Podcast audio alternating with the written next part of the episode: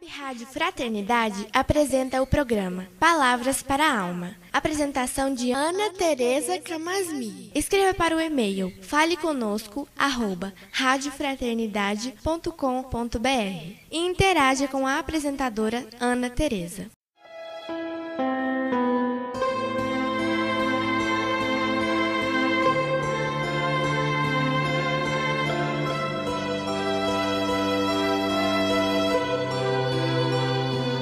Olá, amigos da Web Rádio Fraternidade.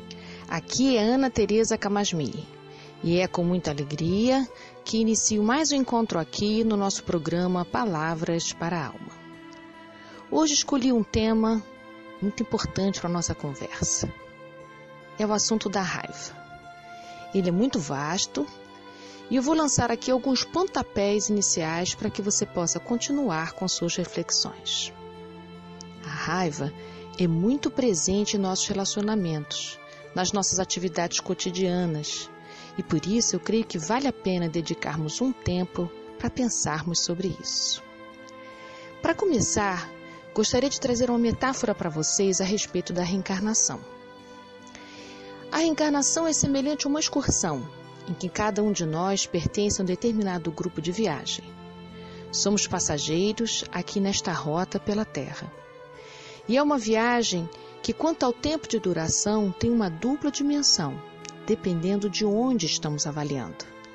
Se estivermos olhando para a nossa reencarnação do ponto de vista da espiritualidade, é uma viagem de curta duração, tendo em vista a imensidão, a infinitude que nos caracteriza e as inúmeras reencarnações que já tivemos e ainda teremos pela frente.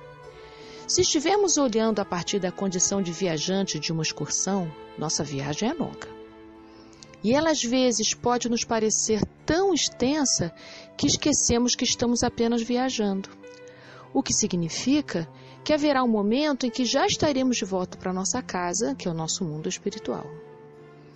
Somos sabedores que viver uma viagem é algo de grande aprendizado e que, embora possamos fazer um planejamento para ela, e é indispensável que façamos isto, a viagem não acontece exatamente como planejamos.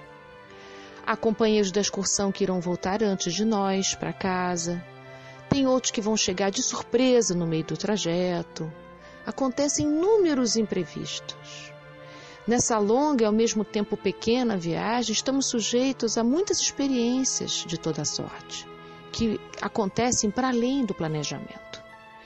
Isso demanda de todos nós uma abertura afetiva para permitir, por exemplo, que os nossos amores venham e partam com amor. Não é tão tranquilo para nós estas mudanças no nosso grupo de excursão. Queríamos, na verdade, que o nosso grupo ficasse intacto na ida e na volta. Porém, o que nós ainda estamos longe de entender é que a programação de cada um pertence a cada um. E tanto nós quanto os outros estamos juntos para nos auxiliar mutuamente neste grande aprendizado. Convivemos na mesma excursão para aprendermos a amar. Então, estamos todos viajando para aprender. Mas absolutamente nada do planejamento da viagem do outro nos pertence, e vice-versa. Cada um de nós tem necessidades diferentes ao longo do tempo em que estamos juntos e por isso nada sabemos sobre as necessidades dos outros, mas podemos nos dedicar a observar quais são as nossas necessidades. Mas o que eu gostaria de acentuar é quanto ao esquecimento de que estamos aqui em viagem de aprendizado. Quando esquecemos que tudo o que estamos experienciando é provisório, nosso movimento é de apego. E fazemos isto numa tentativa de reter, de segurar, de suportar a provisoriedade que nos caracteriza como seres viajantes que somos. Apegados, nos mantemos esquecidos da viagem, esquecidos de que nada do que temos é propriedade nossa. Apegados, nos mantemos esquecidos de que os nossos relacionamentos afetivos são laços que não nos pertencem. Apegados, nos mantemos esquecidos de que o nosso corpo físico possui condições vitais adequadas só para o tempo de duração da viagem, nem mais nem menos. Logo, ele não é o mesmo no início do trajeto.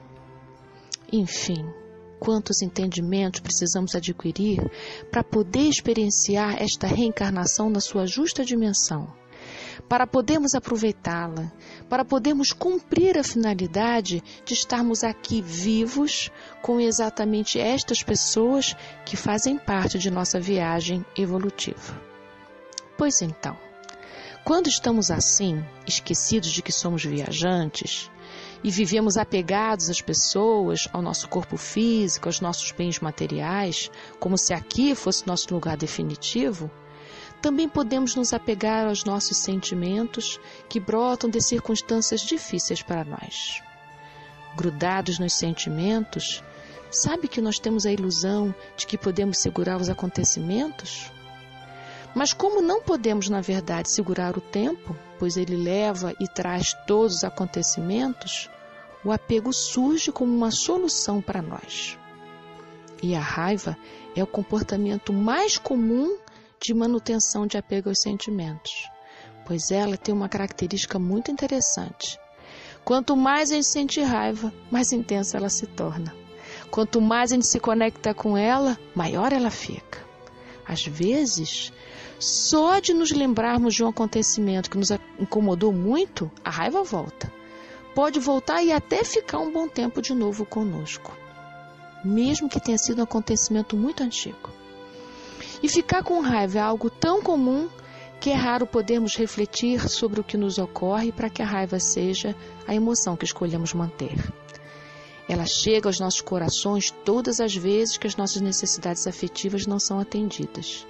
E o nosso modo mais conhecido de reagir a estas frustrações é nos enraivecer. É claro que quanto mais maduro formos, mais tolerâncias para as frustrações vamos adquirir, portanto, menos raiva. É uma questão de tempo e esforço para elastecermos a nossa capacidade de aguentar expectativas não atendidas. Mas a questão é que quando não conseguimos nos desgrudar das ofensas, das mágoas, das frustrações, nos mantemos ligados a elas através da raiva que nunca acaba. Esse estado emocional que passa a ser muito constante revela que estamos muito apegados aos acontecimentos, porque não queríamos que tivessem acontecido.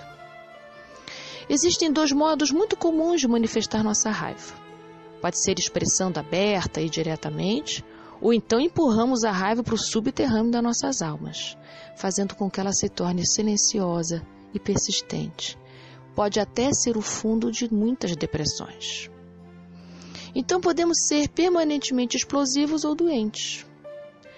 O fato de frequentemente agirmos de modo raivoso não quer dizer que estamos enfrentando a mágoa de uma maneira que nos permita superar. As pessoas cronicamente enraivecidas muitas vezes se sentem roubadas pela vida e acusam os outros pelos seus problemas. Raramente consideram que recebem aquilo que acham que merecem dos outros. Às vezes, quando uma mágoa é relativamente leve, a pessoa pode até sepultá-la em vez de manifestar. Isto pode se tornar um hábito tão intenso e esses silêncios podem se somar e ocasionar muitas doenças. Quando isso acontece, nenhuma causa isolada da dor parece suficientemente importante para justificar que a pessoa tenha ficado com tanta raiva como agora se sente. Parece impróprio deixar extravasar a raiva por pequenas feridas.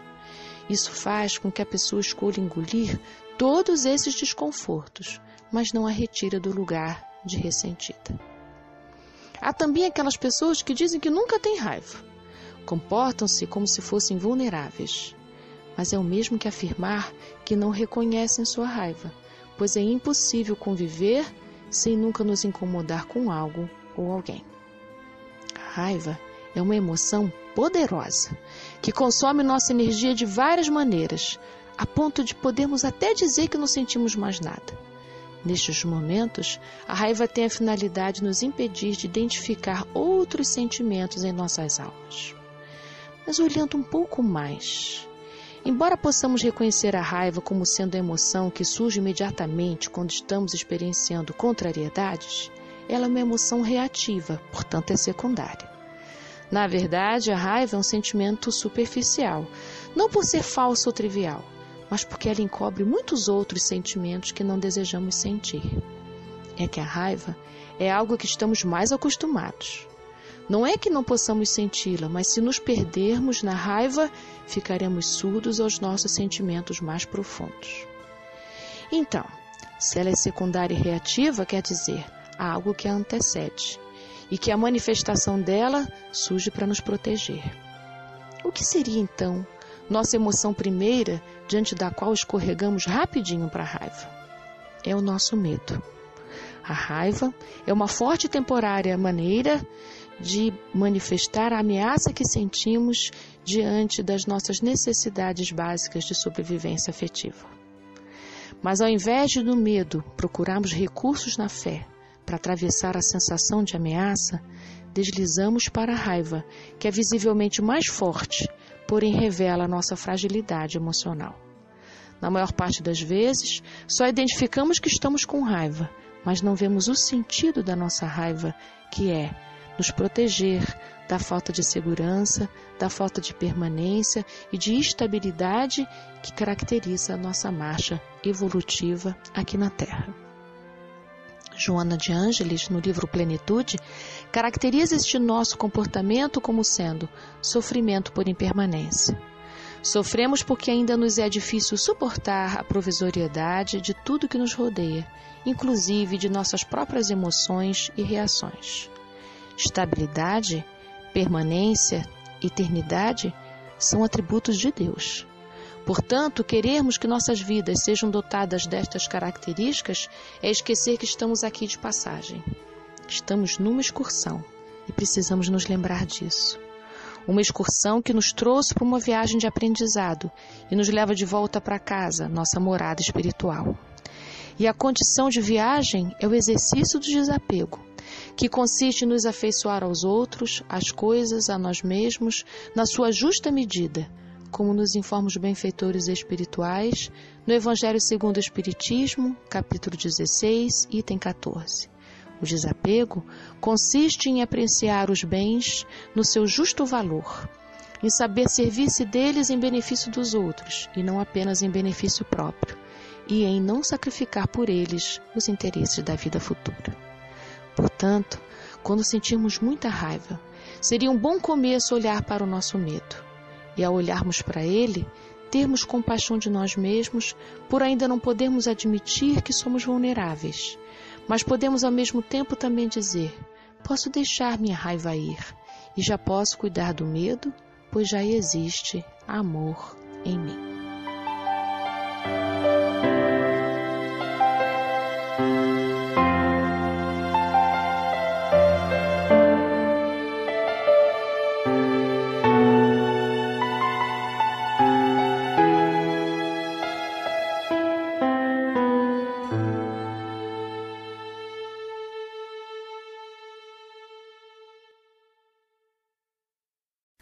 Rádio Fraternidade apresentou o programa Palavras para a Alma. Apresentação de Ana Tereza Camasmi. Escreva para o e-mail faleconosco@radiofraternidade.com.br e interaja com a apresentadora Ana Tereza.